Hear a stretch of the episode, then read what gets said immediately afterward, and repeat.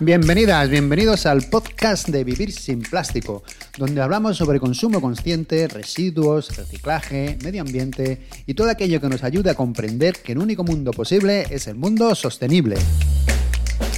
Hoy nuestro invitado es Alberto Vizcaíno, ambientólogo, autor del libro Contenedor Amarillo y del blog Productor de Sostenibilidad.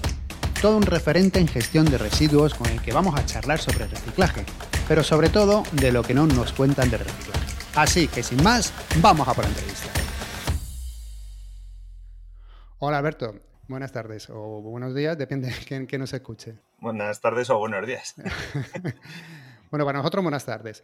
Lo primero que quiero darte las gracias es por aceptar mi invitación a este primer podcast de Vivir sin Plástico. Eres el, primer conejillo de Indias. Muchas gracias por esto. Pues muchísimas gracias a vosotros porque es todo un honor y un placer ser el primero en esta aventura con vosotros. Pues me alegro que te guste. Y lo segundo, darte la enhorabuena por tu segundo libro, Contenedor Amarillo, que la verdad es que he aprendido muchísimo leyéndolo y que creo que esta información debería estar en la mano de todo el mundo. Debería ser algo que todo el mundo supiésemos lo que hay detrás del reciclaje. Bueno, y para empezar, ¿te podrías presentar un poquito y decirnos de dónde viene tu pasión por el medio ambiente, por la basura, por los residuos y por estas cosas que tanto hablas?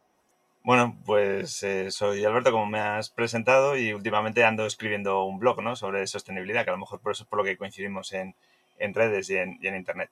Eh, mi pasión por los residuos, pues he tenido que rascar un poco de, de dónde me viene, y yo creo que me viene de, de los veranos en el pueblo, ¿no? de, de estar allí siendo un chaval de pueblo que nos pasábamos el verano por ahí apedreando perros, como se dice, y al final acabamos algunas veces en, esos vertederos incontrolados que había en los pueblos, ¿no? Tirando y haciendo perrerías con la basura, tirando botellines y, y cosas parecidas. Eso pues quedó ahí en la infancia, en, los veranos del pueblo, luego ya cuando aprendimos a montar en bicicleta y hacer kilómetros ya eso perdió interés, pero sí que luego estudié ciencias ambientales y poco movido pues por, por ese interés por la naturaleza que había en mi casa, de, del medio rural y, y demás.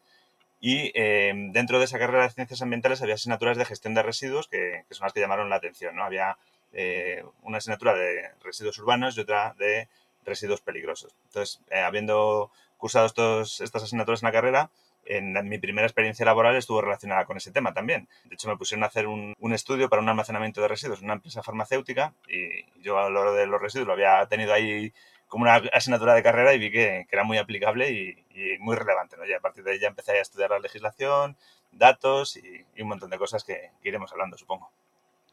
Vale, dice que llevas unos años con un blog, creo que llevas 11, si no me equivoco, ¿qué nació el, el, productor de sostenibilidad? ¿En el 2010 o me equivoco? Sí, en, bueno, en 2010 realmente ya lleva algún tiempo dando vueltas por ahí, ya sí, 11, 12 años eh, está, está ahí. Y en 2010 empecé a hablar más seriamente de, gestión de residuos, hasta entonces habían sido cosas, eh, pues experiencias personales y alguna batalla de estas profesionales que no puedes eh, contar en otro sitio, pero que te apetece compartir, ¿no? Por si genera conocimiento o, aporta algo a otras personas que, que, hablan de estos temas.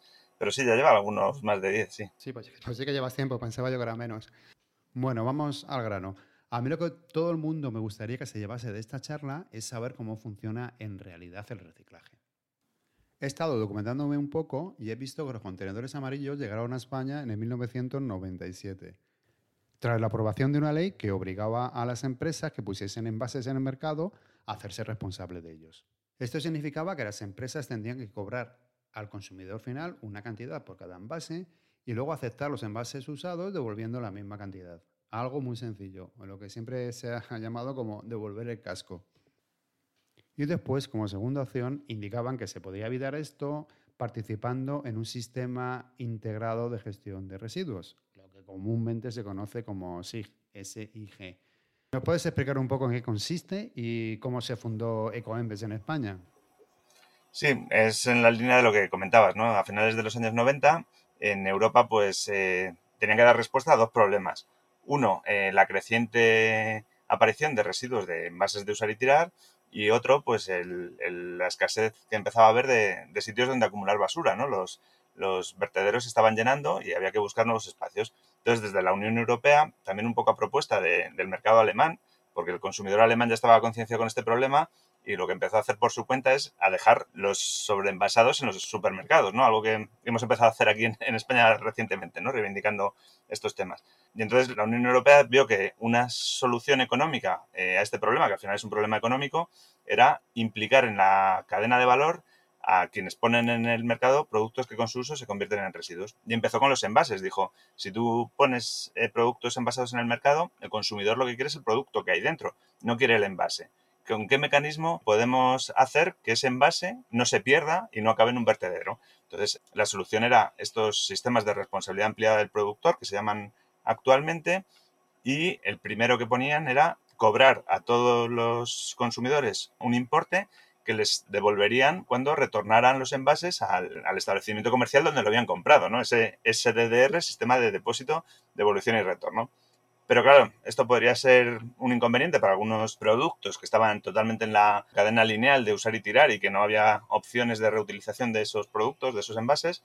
Entonces daba la oportunidad de decir, bueno, si no vas a aceptar que te devuelvan los residuos una vez que se han convertido en ellos, ¿no? que han dejado de ser útiles a los consumidores, te doy la opción de poner un SIG, un sistema integrado de gestión de residuos, en el cual tú asumes todos los costes de la recogida y el tratamiento de los residuos para evitar que vayan a, vertedero. ¿no? Y, esto es lo que trasladó España en su ley esta de, envases del año 97. Y como tú apuntabas, pues ya antes la industria del envase de usar y tirar en España se organizó en esta entidad, Ecoembes. ¿Hemos dicho que es una sociedad anónima o lo decimos luego? lo puedes decir ahora, si quieres. Entonces se crea eh, Ecoembalajes España, Sociedad Anónima, que es una sociedad donde están participados pues, los distribuidores y distribuidores de producto envasado, fabricantes de envases y alguna industria del reciclaje y eh, crean este sistema integrado. Entonces, a partir de ahí, ¿qué hacen? Pues que abortan, por así decirlo, de alguna manera, impiden el desarrollo de la primera opción, ¿no? La, opción preferente que estaba en la ley, en la directiva de, envases, que era la de devolver al establecimiento el, residuo, que era la forma más eficiente de, meter en la cadena de valor el, el envase, ¿no?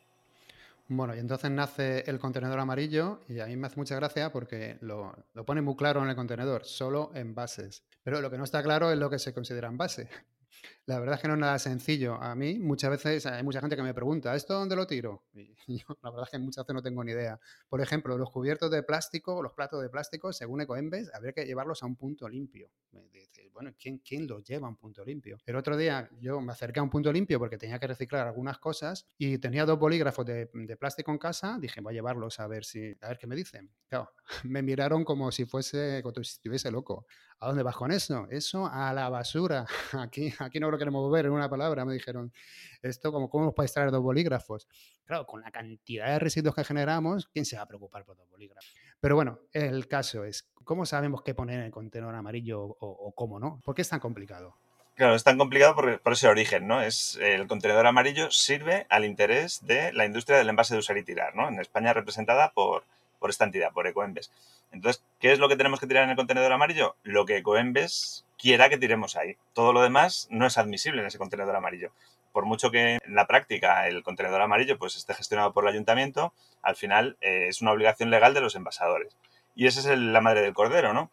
Porque nosotros generamos muchos tipos de residuos y es muy fácil eh, separarlos por materiales, ¿no? Para ti y para mí, seguro que en esas conversaciones que has tenido, o yo por lo menos en mi casa con mis hijos pequeños, les digo, ¿eso dónde va? Pues hay un contenedor que hay cosas que se comerían los bichitos, ¿no? Eh, que es el orgánico, y hay otro que no. Pues eso va al que no, que normalmente eh, hablamos que es el de plásticos, el de plásticos y metales, ¿no? Pero que efectivamente, como, como bien has dicho, es el contenedor amarillo solo de envases ligeros, porque es, es, un matiz en el concepto, envases ligeros. Hay otros tipos de envases, como el vidrio, que lo tiramos a otro contenedor. Y, y para mí la dificultad está ahí, ¿no? En que no hemos adoptado desde el principio un sistema de separación que fuese eh, realmente intuitivo. De hecho, la Unión Europea, en una revisión de la normativa del año 2008, habla de eso, de separar por tipos de materiales. ¿no? Abandona un poco la recogida selectiva de envases, que es el modelo más implantado que tenemos en España, aunque hay alguna excepción que podemos comentar más adelante, y el modelo por el que aboga es recogida separada, en vez de selectiva de envases, separada por tipos de material. Metales, plásticos, orgánica, este tipo de, cuestiones. Aquí en España seguimos instalados en, la recogida selectiva. En el libro también hablas de una recogida de contenedores, un modelo húmedo seco. ¿Es más o menos eso? O, sea, que por un lado lo orgánico, digamos, lo que, lo que se comen los pajaritos y lo que se pudre, y por otro lado el resto. Sí, ese modelo húmedo seco que está implantado en algunas ciudades españolas, los ejemplos donde más ha funcionado pues son en La Coruña y en, y en Córdoba. Eh, para ciudades de tamaño medio funciona muy bien porque estás separando todo lo que es orgánico, como hemos dicho, en un contenedor húmedo. Eso es fermentable, con lo cual se puede utilizar para hacer compost o para biometanizar y sacar un metano o darle un uso. Eso es la mayor parte de la basura en peso, de la basura que generamos, casi el 40%, alrededor del 40% en peso, salvo gente como vosotros que se esfuerza mucho en, en no tener plástico, ¿no? Y, eso ayudaría a que todo lo demás esté más o menos limpio, por así decirlo, de alguna manera, y sería fácil de separar en una máquina. Una máquina puede separar hierros, aluminios, eh, puede separar distintos tipos de plástico. Entonces, si, si separo esa húmedo seco, eh, puedo confiar en el proceso industrial de clasificación bastante más de lo que puedo confiar en, los otros modelos. En Madrid, por ejemplo, el contenedor amarillo, pues lo que esté bien separado en el contenedor amarillo es relativamente fácil de recuperar, pero todo lo demás, eh, lo que mandábamos antes a restos, pues eso no hay, no hay una forma luego práctica de, separarlo. ¿no? A mí me hace mucha gracia los ejemplos, algunos ejemplos que pones, como por ejemplo eh, una percha que es envase o no, dependiendo si, si compras una prenda de ropa y te viene con ella, o las macetas, o, o lo más curioso, las cápsulas de café que si están vacías de café es un envase y si están con restos no lo es. que no tiene ninguna lógica, lo mires como lo mires.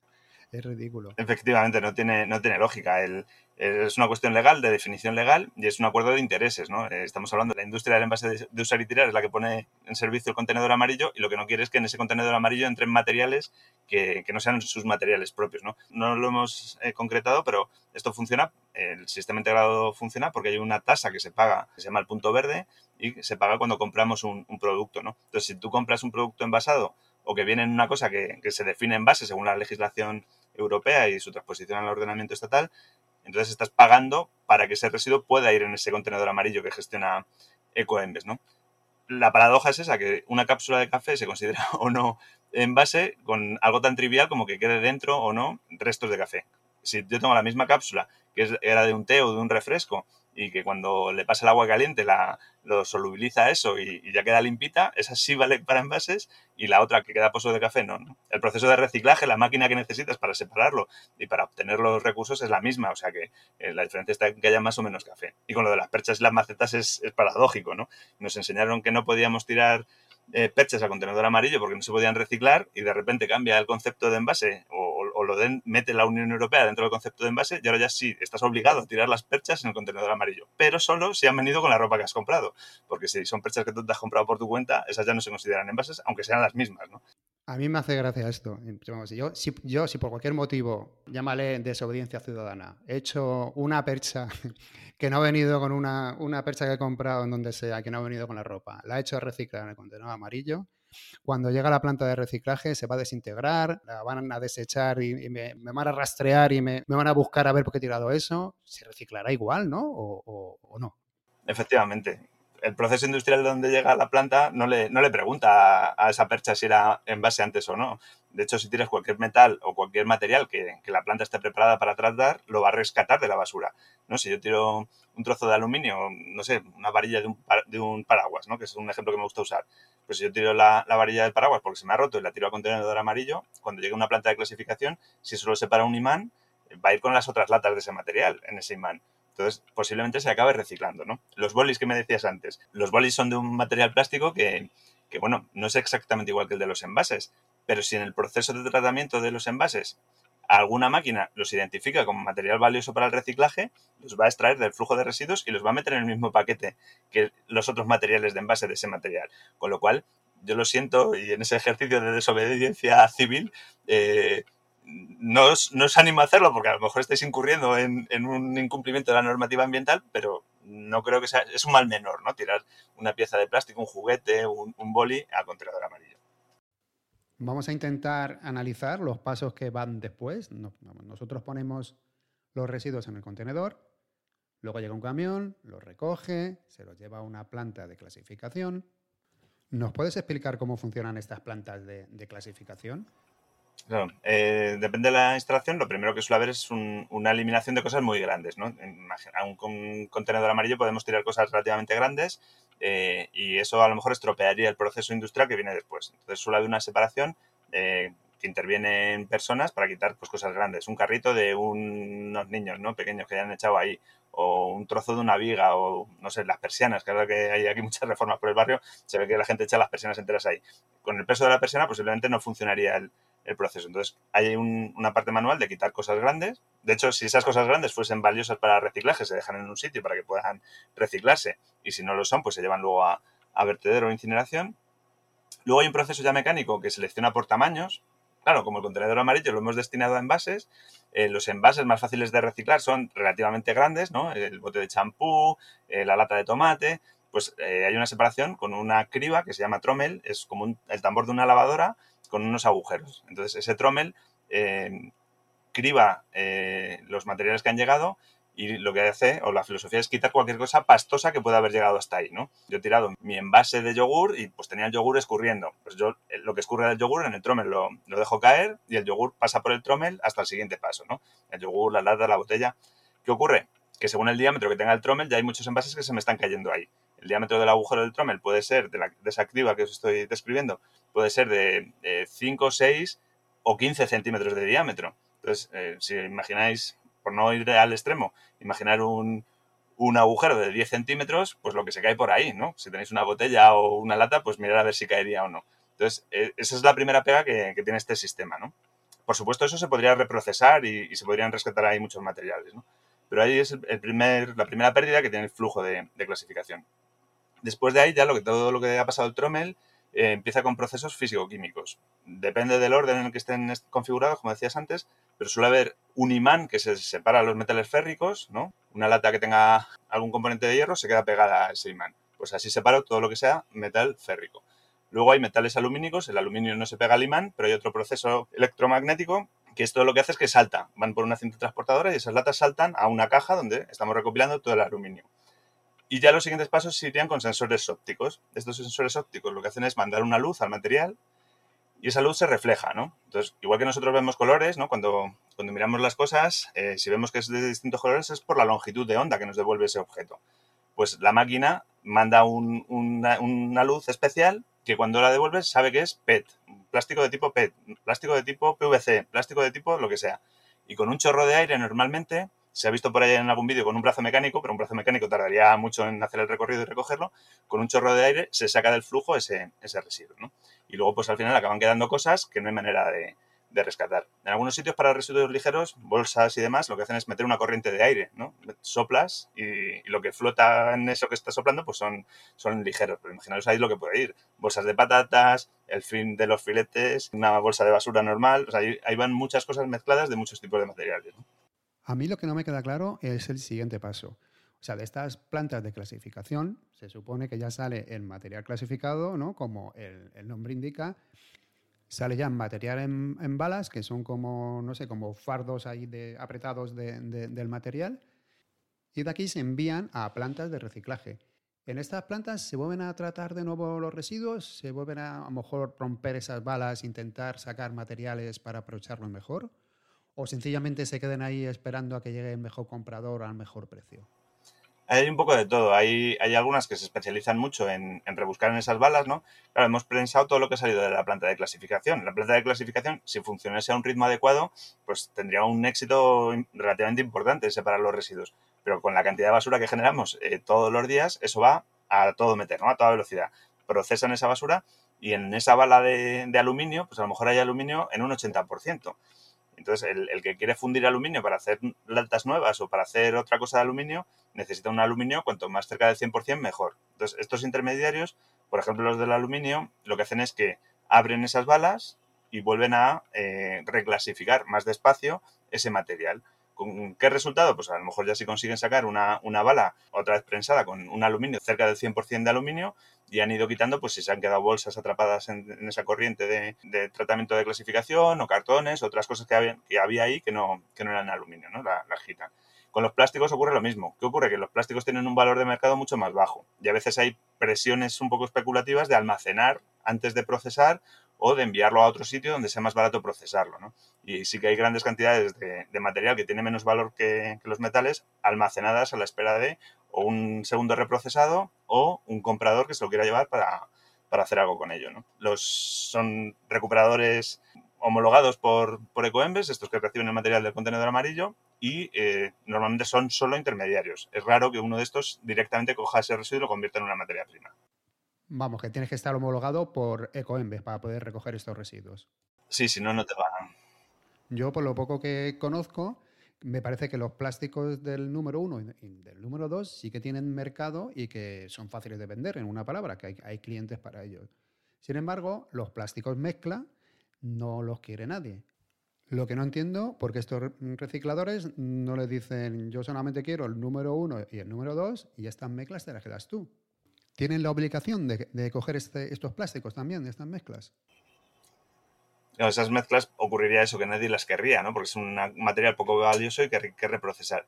Eh, históricamente lo que está ocurriendo es que Coembes se lo asigna a alguien a quien le está asignando el otro material más valioso, ¿no? Si del acero se puede sacar 800 euros la tonelada o del PET se pueden sacar 200 o 300 euros la tonelada, esto también, estos datos eh, se quedan obsoletos todos los días, o sea que cualquier dato que digamos aquí es, mentira realmente, y además ahora con la crisis pues han fluctuado mucho. Pero con esos plásticos mezclados, que lo primero que hay que hacer es volver a separarlos y, mirar a ver si hay algo valioso ahí, pues esos no valen nada. No, nadie, nadie está dispuesto a pagar por llevárselos. Entonces te los encasquetan, ¿no? Al que se llevan los materiales más valiosos y toma, apénatelas y haz algo con ellos. De ahí que se acumulen muchas veces por mucho tiempo, ¿verdad?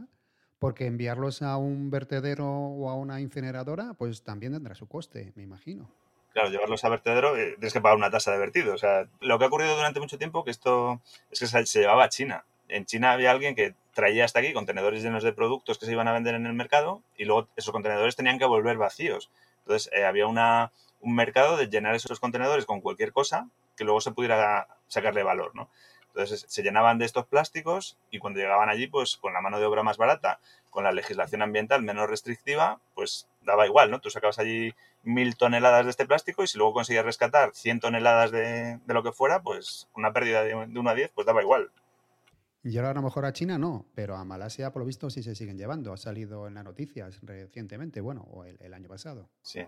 Yo lo que no entiendo muy bien cómo se gestiona económicamente todo este proceso. Entiendo que la recogida la paga Coembes a los ayuntamientos, pero luego las plantas de clasificación, ¿eso quién, quién lo paga? Sí, bueno, em, es importante saber que al final de cuentas lo pagamos todos nosotros. Sí, bueno, también. Lo podemos pagar en el precio, lo podemos pagar en el precio del producto que compramos o lo pagamos en impuestos, ¿vale? Eso es algo que no hay que perder nunca de vista. Ahí tienes razón, pero ya que le pagamos a Covenbes el punto mm. verde, pues que hay que se lo gaste en algo útil. Sí, lo deseable sería eso, lo deseable sería que todos los envases que se recogen, pues la recogida estuviese costeada por, por Ecoembes. Tradicionalmente, ¿qué ha ocurrido? Que Coembes paga a los ayuntamientos o a las comunidades autónomas, dependiendo quién sea el titular del servicio de recogida y de la planta de tratamiento, por la parte de envases que se ha conseguido rescatar del contenedor amarillo. ¿no? Pero no todos los envases eh, van en el contenedor amarillo. De hecho, eh, desgraciadamente, en ciudades como Madrid eh, no hay capacidad suficiente para recoger todos los envases que se ponen en el mercado. Entonces, muchos envases llegan en, los otros contenedores y se recuperan algunos, pero esos no siempre se ha hecho cargo históricamente Coembes. ¿no? Ahora parece que está empezando a cambiar un poco la, cosa gracias a la presión que ha habido en, este sentido, pero hasta hace bien poquito pues no ni siquiera lo reconocía como envases lo que entra en otros contenedores. Y el resto del coste pues se paga con dinero público. Claro, son contratos de una instalación que se ha hecho con dinero público, muchas veces a cargo de, de fondos europeos, y luego hay un mantenimiento, una contrata de mantenimiento de esa instalación. Entonces, sí que la parte de envases eh, se recupera gracias a, lo que aporta Ecoembes a este sistema, pero gran parte de los envases que se recogen en otro sitio no se pagan por el sistema y el resto de los residuos pues tampoco están sujetos a esto. A partir de ahí, pues el reciclador normalmente compra en una subasta ese material. Lo que pasa es que ese material, una vez comprado por el adjudicado a quien sea, lleva una bonificación por parte de Ecoembes, ¿no? Para que te lo lleves y engrasar el sistema de, de reciclaje. ¿no? Yo pago en subasta, pero luego tengo una bonificación para que el mercado siga fluyendo hacia, hacia esa materia prima que se supone que sacamos con, estos envases. No es un, tampoco un mercado que funcione solo totalmente. Madre mía. Otra cosa es que la mayoría de los envases no acaban en el, en el contenedor amarillo, sino que acaban en el contenedor de, restos. El otro día vi un documental de Comando Actualidad, que ya, ya la verdad es que es un poco antiguo, pero me sorprendió mucho porque salía una planta de, tratamiento de residuos en, del sur de Madrid. Y se veía cómo trataban pues, todo lo que llegaba allí en el contenedor de restos y cómo lo iban filtrando, plásticos por un lado, papeles por otro. vamos, me, parecía, me pareció un documental bastante, bastante instructivo. Lo que ocurre que luego dijeron que esa planta solo podía dar servicio al 80% de la basura que, llegaba del sur de Madrid, que el resto iba directo al, vertedero, cosa que, que, me sorprendió. El caso que si todos separásemos correctamente, yo creo que no había sitio para tantos residuos en el contenedor amarillo. No, no, no, no lo habría y de hecho eh, no lo hay físicamente ahora, ¿no? Eh, cogí, porque a mí me llama siempre mucho la atención esta, esta cuestión. Eh, hasta hace poco, como tú dices, determinadas zonas mandaban directamente parte de la recogida a vertedero. Eso está prohibido por la Unión Europea, pero luego haciendo cuentas con, con la capacidad, en, el Ayuntamiento de Madrid lo podemos hacer porque el Ayuntamiento de Madrid sacó un listado con, con el número de contenedores que había, entonces eso se puede aproximar en volumen y se puede coger los datos de Valdemín Gómez y coger la planta y decir, bueno, cuántas toneladas de material se ha rescatado. Entonces, eh, si comparas el total de las toneladas de material en base que se ha rescatado en, en Valdemín Gómez con el volumen de contenedores instalados en la ciudad, pues es que no es ni un tercio de, de, la capacidad que, se, haría falta para poner el 100% de esos materiales de envase recuperados. Entonces, claro, dicen, no, es un problema de conciencia, no, es un problema de no sé qué. Bueno, eh, vamos a empezar por una cosa previa, ¿no? Que es, si sabemos que hemos puesto en el mercado, no sé, 100.000 toneladas de, envases, habrá que poner un volumen equivalente para recoger esas 100.000 toneladas en contenedores amarillos, ¿no? Yo es otra cosa que no entiendo sobre los datos de reciclaje. Como dices, eh, declara la cantidad de toneladas de envases de plástico, por ejemplo, que se han puesto en el mercado. Pero después, a la hora de, contar las que se han reciclado, ¿qué cuentan? Las que salen del contenedor amarillo, las que salen de la planta de, clasificación, las que salen de la planta de, reciclaje, que luego cuando llegan realmente al sitio donde, donde se reciclan, seguramente también tengan sus pérdidas. ¿De dónde sacan este dato final? Pues el dato final, me encanta que me hagas esta pregunta ahora, porque justo han publicado su última memoria y ese dato ha ido cambiando, ¿no? Al principio eran toneladas de material reciclado, luego cuando ya nos dimos cuenta que no era el dato, empezaron a hablar de toneladas de material gestionado por Ecoembes, que era una entelequia, que era de lo que hablo en el libro, que es esto, y a día de hoy, o sea, en, la última memoria, la de 2020, eh, dicen que son eh, toneladas de material entregado a recuperadores homologados, ¿no? O sea, estos intermediarios que decíamos antes, que todavía tienen mucho trabajo por delante hasta que eso se convierta en una materia prima, ese es el punto donde hacen la medición, ¿no? Y, claro, es, un poco perverso porque ni siquiera lo comparan con cuántas toneladas han recogido, ni por supuesto con cuántas toneladas se han puesto en el mercado, ¿no? Porque para saber eh, qué porcentaje de material eh, estamos recuperando para reciclaje, que esa sería eh, la expresión adecuada para su, para su dato, tendríamos que saber compararlo contra el total que se puso en el mercado, ¿no? Y son datos que, no están. Sí, es como si yo hago mi declaración de la renta, pongo lo que he ganado, lo que, los gastos que he tenido y nadie me audita ni me pregunta de dónde, dónde he sacado esos datos. Efectivamente. Con el ritmo de residuos que generamos, esto no puede ser sostenible. Por muy bien que lo hiciésemos, no hay sistema que pueda aguantar esto. Sí, es inviable. Otra cosa que no entiendo muy bien es el ecodiseño. Se supone que por ley las empresas que ponen cierta cantidad de envases en el mercado están obligadas a elaborar planes de prevención para evitar en origen esos envases, o sea, para hacer esos envases más sostenibles. Dentro de esto entran cuestiones como hacer materiales fácilmente separables, mejoras en el diseño para un mejor aprovechamiento. Entonces, ¿cómo es posible que se sigan poniendo envases en el mercado que no cumplan con esta ley? Me sale el ejemplo de Tetra Pak, que lleva más de 50 años en el mercado y todavía no se puede reciclar al completo. ¿Están incumpliendo en realidad la ley? Más que incumplir la ley es volver a ser el sistema perverso, ¿no? Donde es unas normas que en su elaboración participan estos sistemas, participan las grandes corporaciones del producto envasado, participan sus lobbies y sus representantes, ¿no? como este Ecoembes. Entonces, al final, las leyes están hechas a la medida y a las necesidades de, estas, de estos agentes. El caso del BRIC sería digno de, ser estudiado, ¿no? que a base de una serie de proclamas propagandísticas que no se ajustan a la realidad, pues se, se, está vistiendo, ¿no? Como la alternativa sostenible. ¿Por qué? Porque tiene una parte que es de cartón.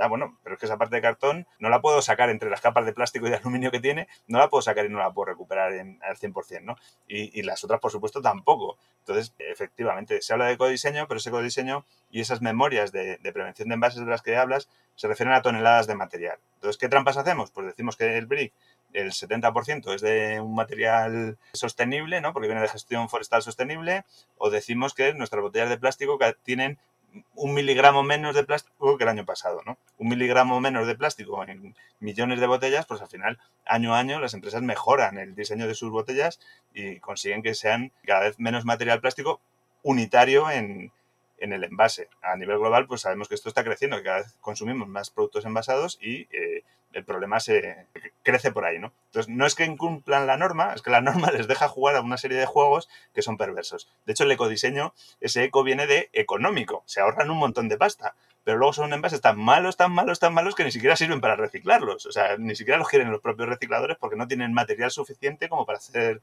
algo con ello, ¿no? Pues es terrible, la verdad, entonces esto del ecodiseño. Una pregunta que nos han hecho muchas veces y que yo sinceramente no sé muy bien qué contestar. ¿Qué es mejor, un Tetrabric o una botella, la típica blanca de esta del número 2, con el que, por ejemplo, se envasa muchas veces la leche? Claro, el brick. ¿O qué crees tú que es mejor?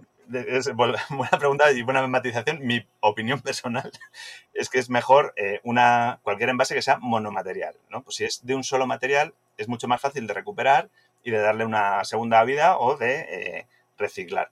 Pero un brick, un brick, para empezar, ya no, es reutilizable, ¿no? En el momento que abro un brick, ya eso va a eliminación, no hay posibilidad de, reutilización, pero como es multicapa y tiene tantos materiales ahí pegaditos unos con otros para que haga su función, pues eso luego es un problema y un reto para el reciclaje, ¿no? Entonces, siempre se van a reciclar más botellas, por mucho que nos pesen, botellas de un plástico que sea un plástico de un solo polímero, que eh, bricks.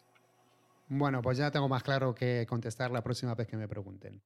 Otra cosa que se me viene a mí a la cabeza muchas veces es que con el punto verde se supone que el que pone en el mercado el envase está pagando para su reciclado y su tratamiento. Entonces, ¿qué ocurre con los muchos productos que se ponen en el mercado que sabemos, no voy a decir que no se pueden reciclar, pero que son muy, muy difíciles de reciclar? ¿Podría Ecoembes negarse a dar el punto verde a estos productos? Claro, esa es la trampa, la gran trampa del punto verde. Y debería haber hecho Ecoembes desde el principio, decir, oye, eh, no metas este tipo de envases en mi sistema que no se pueden recuperar desde el contenedor amarillo y además, aunque se recuperasen, no se pueden reciclar porque son muy difíciles de, procesar. No hay un tratamiento económico que permita hacer nuevos envases o nuevos productos de estos materiales. Entonces, eh, ojalá Ecoembes desde el principio se hubiese negado a eso. Pero volvemos a lo mismo. ¿Quién es Ecoembes? Es una sociedad anónima donde hay eh, grandes empresas de la distribución, ¿no? Mm, no quería decir ningún nombre, me voy a, ver si soy capaz de hacerlo, pero tú imagínate una gran superficie que en su marca tiene botellas de vidrio, eh, envases en brick, em, plásticos de un tipo, plásticos de otro tipo, latas, cartones y monodosis de estos que son, digamos, los más complicados de sacar esa empresa es la que está en la sociedad anónima. Esa empresa es la que decide qué cosas admite y no admite EcoEnvest. Entonces, si mi modelo de negocio necesita de todos los envases, pues mi solución al problema también admite todos los envases, aunque luego no se puedan reciclar. Y es parte de la perversión del sistema, que esos monodosis o esas cosas que no se pueden reciclar y que necesariamente acaban en vertedero o en incineradora, se cogen junto con otras cosas que sí que, que se pueden recuperar, encarecen el proceso y además se camuflan dentro del proceso, ¿no? Porque a lo mejor podríamos hablar de que para el aluminio el reciclaje es de un muchos por ciento y para el otro es de un 0%, ¿no? O un 2%. Otra duda que tengo es sobre si se podría montar otro SIG. O sea, a mí no me gusta cómo lo está haciendo Coembes, pues vamos nosotros, vamos tú y yo, hacemos la competencia. Montamos un SIG, lo llamamos los EcoWise y lo empezamos a hacer mejor. ¿Esto se podría? Sí, tú y yo podríamos montar un, un SIG EcoWise. Lo que pasa es que tú y yo no tenemos detrás a eh, grandes corporaciones de los refrescos y grandes superficies comerciales que avalen nuestro SIG. Entonces, viable económicamente sería difícil hacerlo viable económicamente, salvo que nos toque el euromillones. ¿eh? Si nos toca el euromillones, mañana montamos un SIG y, y hacemos las cosas de otra, de otra manera. O sea que en realidad podríamos montar uno paralelo y competir con EcoEmbes. Sí, de hecho hay una cuestión y es una tensión que está ahí en el mercado, que hay materiales, o sea, hasta ahora los SIG iban por, estas cadenas de distribución, pero ahora la guerra está en los materiales, ¿no? El denostado plástico, pues ahora el aluminio dice, no, nosotros somos más guays que el plástico. Pero claro, ¿cómo conseguirían realmente demostrar todo lo guays que son? Pues siendo independientes del resto de envases. Entonces, eh, está encima de la mesa, ¿no? Que un, envase como el PET o como el aluminio lleguen un día, den un golpe de, de mano encima de la mesa y digan, ¡pum! Nosotros vamos a hacer ecoaluminio super guay o ecopet y, y, saquen su propio, propio sistema integrado utilizando o no el contenedor amarillo, que esa sería la, siguiente parte. ¿no? Pues la verdad que no tenía ni idea de esto. Yo te quería comentar que hace unos años, o mejor dicho, muchos años, viví en Londres y a mí me dejaron sorprendido con el tema de reciclaje. En cuestión de plástico apenas se reciclaba nada. Te decían claramente lo que se podía echar en el contenedor de reciclaje y lo que no, y el resto, pues a la, basura normal. Al principio pensé que, que, estaban un poco atrasados, pero luego pensé, pues a lo mejor es al revés. Por lo menos son honestos. Nos están diciendo que lo que no van a reciclar, que no perdamos el tiempo ni nos creamos que se, que se recicla. ¿No crees que sería mejor un poco así? Que nos dijesen realmente lo que se está reciclando y lo que no. Por ejemplo, si una bolsa de patatas, las típicas están multicapa, que son muy difíciles de reciclar y que no se van a reciclar, que, nos digan, pues mira, ponlo en la basura. Y quizá que, que yo como consumidor, como ciudadano, la próxima vez que vaya a comprar patatas con ese tipo de envase, pues me lo pienso. ¿Por qué no se hace esto? Sí, aquí no se ha hecho esto por, por, eso, porque desde el año 97 se montó una estrategia y se ha mantenido la estrategia, ¿no? Estamos huyendo hacia adelante constantemente. Pero sí que es cierto que en el mundo anglosajón no hay ese paternalismo estatal que tenemos aquí y, por ejemplo, la recogida de residuos tampoco la contratas, o sea, no te la impone el ayuntamiento, sino que tienes tú opciones distintas de, de, contratarlo. Entonces, si tú vas a separar tus residuos de una manera concreta, hay determinados gestores que dicen, vale, a mí me interesan estos residuos y, tiene un precio si los presentas separados que si no los presentas separados. ¿no? En esa mezcla que decíamos antes, pues ocurre eso, que hay cosas que, que, las puedo reciclar para hacer materiales nuevos, yo puedo sacar el aluminio para hacer aluminio, el PET para hacer PET, pero esas multicapas, esas bolsas de patatas que decías antes, esos bricks, a lo mejor la solución más económica de hacer algo con ellos sería eh, una línea que hay ahora que es el Waste to Energy, a mí no me gusta mucho, pero es coger esos residuos y darles un tratamiento que permita convertirlos en un combustible, ¿no? Y hacer funcionar incineradoras con recuperación de energía con esa basura, ¿no? Pues a lo mejor sí sería más honesto decir, bueno, esto sí se recicla y esto que no se recicla y que tampoco queremos llevar a vertedero, vamos a darle otro tratamiento que sea acorde. Pero claro, tendríamos que tener más contenedores, ¿no? Aquí en España digamos que se ha, ha sido una lucha mantener el número de contenedores frente a alternativas más eficientes de gestión de los, de los residuos. Por lo tanto, lo mejor es dejar de utilizar envases que son multimateriales. Sí. Otra cosa que sobre que me gustaría que hablásemos es sobre la responsabilidad ampliada al productor, que también hablas en tu libro. No lo que está ocurriendo ahora con, con EcoEmbes y con el punto verde, el que pone el, el, envase en el mercado paga una cuota, bueno, o la pagamos nosotros, depende cómo, cómo se vea, para gestionar el tratamiento de estos envases. Pero si estos envases no llegan al contenedor amarillo, ya como que nos hacen responsables. Ahí nos echan la responsabilidad a nosotros, consumidores, a los ciudadanos. ¿Hasta dónde debe llegar la, responsabilidad ampliada al productor? ¿Quién somos los responsables? ¿Nosotros? ¿Ellos? la responsabilidad es de todos, ¿no? Porque al final es cierto que el que deja el residuo fuera del contenedor o que lo abandona en el campo es una persona física. O sea, esa persona es la última responsable de hacerlo. La Unión Europea nos dijo desde hace tiempo que quien pone en el mercado tiene la responsabilidad y es que es claro, una cosa es que yo pueda tener responsabilidad y otra cosa es mi capacidad de actuación. O sea, si yo llego a una tienda y todo está sobreenvasado y necesito comprar, pues me voy a llevar productos sobreenvasados. Yo no he sobreenvasado esos productos. Yo no he tomado decisiones sobre si eso va, me preguntabas antes, brick plástico, pues a lo mejor si yo estuviera en vidrio, sería vidrio retornable, sería mucho más eh, sostenible y más saludable para mí también, ¿no? Entonces, esas decisiones las toma el sector eh, empresarial. Por eso está esa responsabilidad ampliada del productor y debería de llegar hasta que cubrieran el máximo de costes en su cadena de valor. Porque como hemos visto antes, si hay pocos contenedores amarillos, yo tengo que depositar mis residuos. Cuando salgo por la mañana, camino al trabajo con mi bolsa de basura, la tengo que dejar en el punto de recogida de, residuos. Si los he separado en casa y caben en el contenedor amarillo, muy bien. Pero si los he separado en casa y no caben en el contenedor amarillo, ¿qué va a pasar con esos residuos? ¿no? Se me está desincentivando a participar, me tengo que volver a mi casa a dejar todos los residuos en, mi cocina. Entonces, la Unión Europea también ha visto estos problemas y, de hecho, para en la Directiva de Plásticos de un solo uso dice que la responsabilidad ampliada del productor es a todos los productos, incluso los que están abandonados en la naturaleza. ¿no? Aquí nos hemos inventado el palabra este basuraleza para animar a la gente a que salga a recoger sus, residuos o los de otros. Tú vete al campo a, a, coger basura. No, señores, esa basura que hay ahí son envases de usar y tirar que responden a un modelo de negocio en el que ustedes han animado a la gente a consumir esas patatas fritas, esa cerveza y ese refresco en el campo pues si ustedes están animando a la gente que lleve al campo los envases de usar y tirar y no son capaces de convencerles de que los traigan de vuelta, pues vayan ustedes recójanlos y paguen esa recogida. Sí, creo que en un estudio de Greenpeace hablan como, creo que son como 1.700 millones anuales que Ecoembes está ahorrando por no tratar los envases que acaban en los sitios que ellos no gestionan o en, los medios naturales. Sí. una pasada.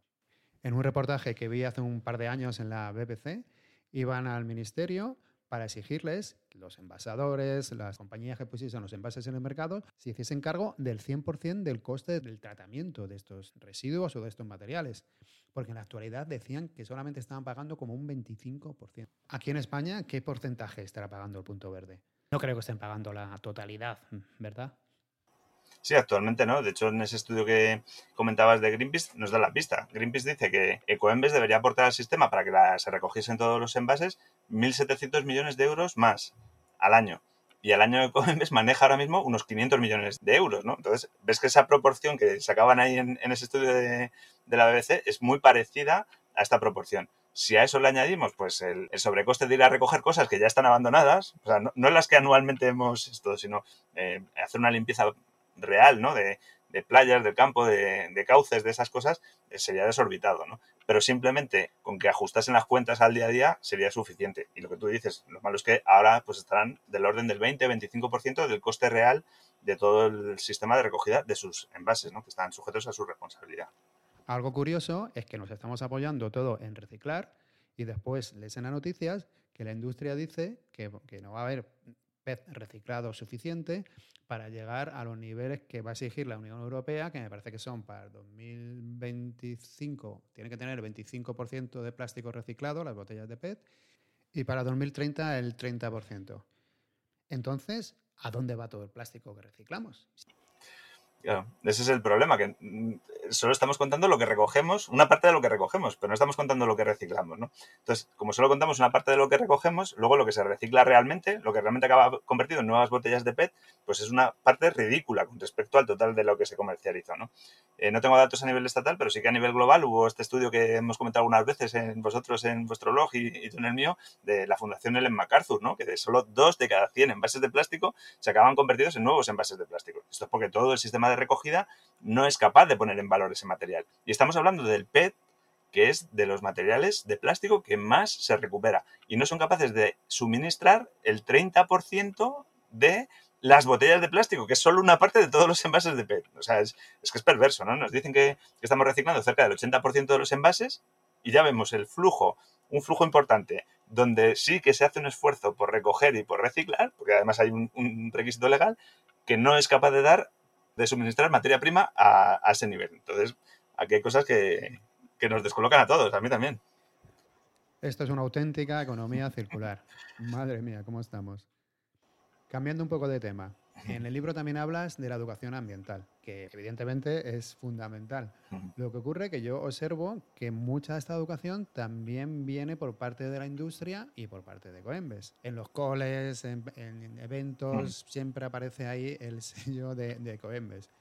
Está claro que la industria lo que quiere es vender y, no te va a decir que compren menos o que compren menos envases, te te va a vender otra serie de cosas para que sigas comprando. Por ejemplo, Hace un tiempo vi como al lado de un colegio habían montado una especie de invernadero, una empresa que vende verduras en bolsas de plástico, sobre todo ensaladas, y habían montado eso, un invernadero eh, cerca del cole para que los niños fuesen y viesen cómo crecen allí las, pues, las lechugas.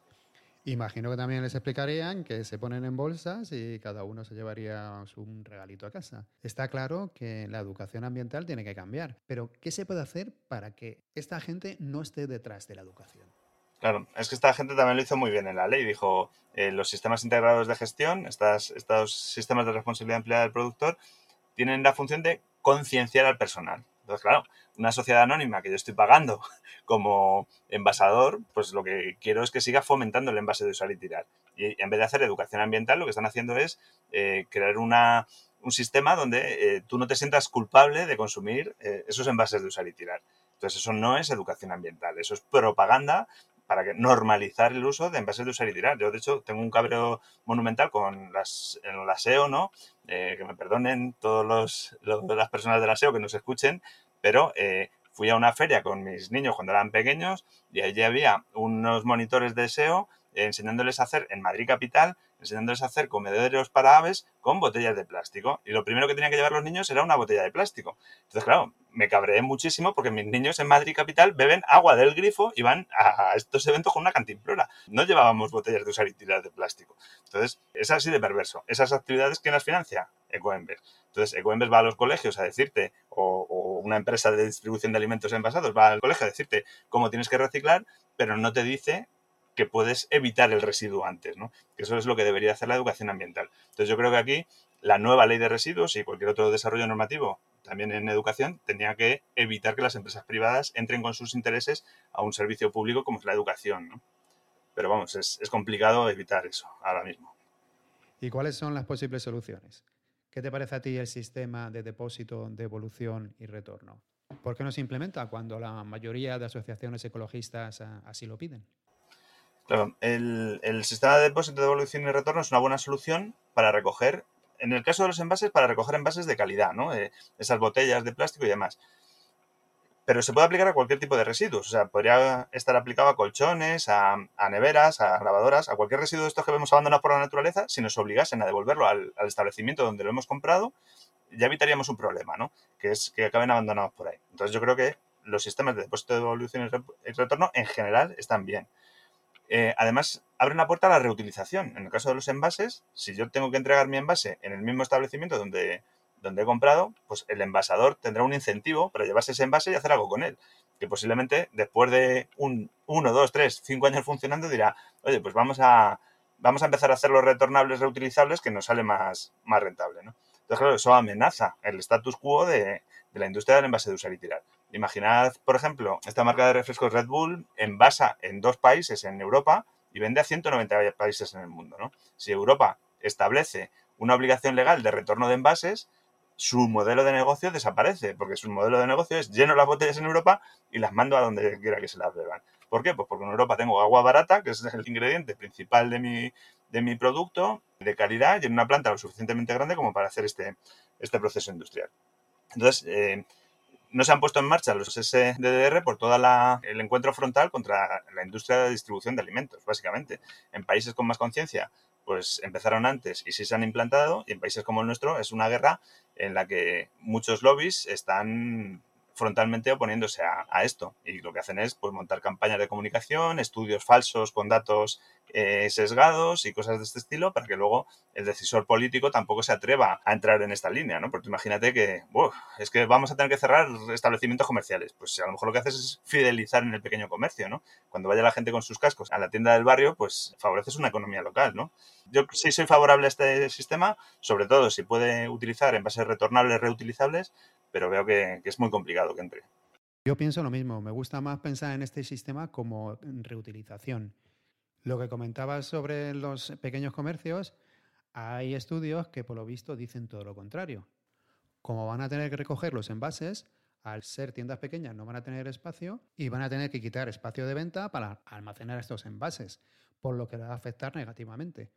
¿Qué piensas de esto? Pues vamos, en, uno de esos estudios, eh, en concreto que aplicaba a la ciudad de Valencia, el, calculaban los metros cuadrados de almacenamiento, el precio, como locales de lujo, ¿no? En, en Valencia capital. Entonces, claro, ese, ese, ese, cálculo lo extrapolaba a todos los locales comerciales de la provincia. Y claro, eso tiene varias trampas. La primera es el precio, con el que has calculado el sobrecoste que le va a causar al, empresario. Si no le ajustas el precio al, precio real del metro cuadrado de almacenamiento, pues ya vamos mal pero sobre todo es que no tiene que almacenar los envases indefinidamente. O sea, el mismo camión que le suministra sería el que se podría llevar los envases eh, residuales. No hay ningún problema, ni ningún impedimento, ninguna norma que impida esto, ¿no? Que es otra de las cosas que se nos dice, no, es que tiene que venir otro camión, el doble de camiones. No, el mismo camión, según te deja una caja llena, se lleva una caja vacía. Con lo cual, ahorras transporte y ahorras espacio en todos los sitios. Entonces, que es perverso el enfoque que le dan a en esos estudios al SDR. Si no hace tantos años se hacía así. Pero bueno, ¿cuál sería un sistema eficaz? Yo cada vez que salgo de casa y por curiosidad miro los contenedores o voy a un punto verde, me quedo asustado.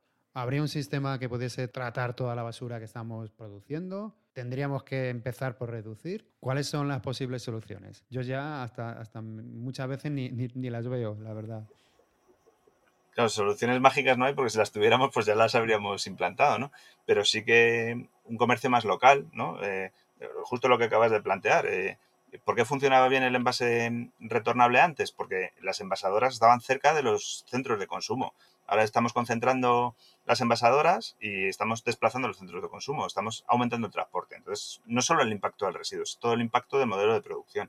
Consumo local y de proximidad también sería una alternativa, ¿no? Eh, vemos que el plástico lo que facilita es que venga esa pieza eh, pelada y troceada de, que ha recorrido el planeta dos o tres veces, ¿no? Hasta que llega a la mesa. es un sinsentido que nos lo estamos permitiendo ahora, pero que ni nos lo permitíamos antes ni podremos permitirnoslo eh, dentro de poco, ¿no? Entonces, volver a una vida más lenta y a una forma de consumo más racional es, la clave para, para esto. Sé que no es atractivo, sé que no eso, pero o lo hacemos poco a poco o lo tendremos que hacer de golpe.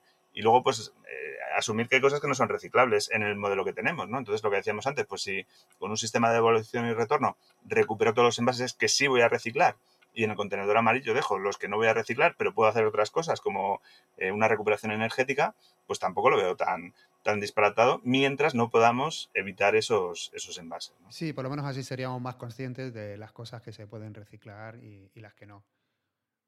Ya para ir acabando, te quería preguntar sobre dos cosas que yo no entiendo la verdad mucho. El reciclaje enzimático y el químico, que nos lo venden muchas veces como, la solución. Hace unos días leía en las noticias que gracias al reciclaje enzimático estaban convirtiendo el pez en vainilla. Mm, vamos, no en vainilla, en... Sí, un aditivo alimentario de esto, ¿no? Eso, en un aditivo alimentario. ¿Cómo es posible transformar una botella en vainilla? Estos procesos eh, son procesos que se estudian sobre todo a nivel de laboratorio. O sea, yo en un laboratorio puedo hacer prácticamente cualquier cosa. En un laboratorio puedo reciclar cualquier cosa. Eh, el proceso químico eh, con el que recupero plásticos en un reciclaje químico lo puedo llevar siempre que las entradas sean las que el proceso admite para dar las salidas que espero. O sea, vuelvo a tener que revisar el sistema de recogida de residuos, que esa es la, la clave, la madre del cordero, ¿no? Si yo recojo los residuos de una determinada manera, puedo hacer algo con ellos. La cuestión es que cómo de caro es ese reciclaje de químico y nuevamente quién lo va a pagar. Si lo va a pagar la industria o lo vamos a pagar nosotros, si lo vamos a pagar nosotros en el precio del producto o si lo vamos a pagar nosotros vía, vía impuesto. Y luego el reciclaje enzimático, pues me, ocurre lo mismo, ¿no? ¿Cuánta esencia de vainilla va a demandar el mercado eh, y, si todas las toneladas de plástico de usar y tirar que usamos eh, se pueden convertir en vainilla en un proceso rentable, eficiente y que dé la vainilla con la calidad suficiente como para, usarlo. ¿no? Yo esencia de vainilla no soy consciente de estar usando ahora mismo en mi día a día en, ningún caso. ¿no? Entonces, son, son, soluciones, son soluciones, pero no son aplicables a gran escala y tienen sus, sus limitaciones también. Bueno, por resumirlo un poco, como ciudadanos siempre podemos optar por el comercio local, reducir nuestros residuos, evitar los envases cuando podamos y cuando no podamos, pues por lo menos utilizar los que sean de un solo material para que se reciclen mejor. Y bueno, y también dar un poco de caña a las empresas, por así decirlo, para que, mejoren y que reduzcan también los, sus envases. Pero bueno, mucho más para allá no podemos ir, ¿verdad?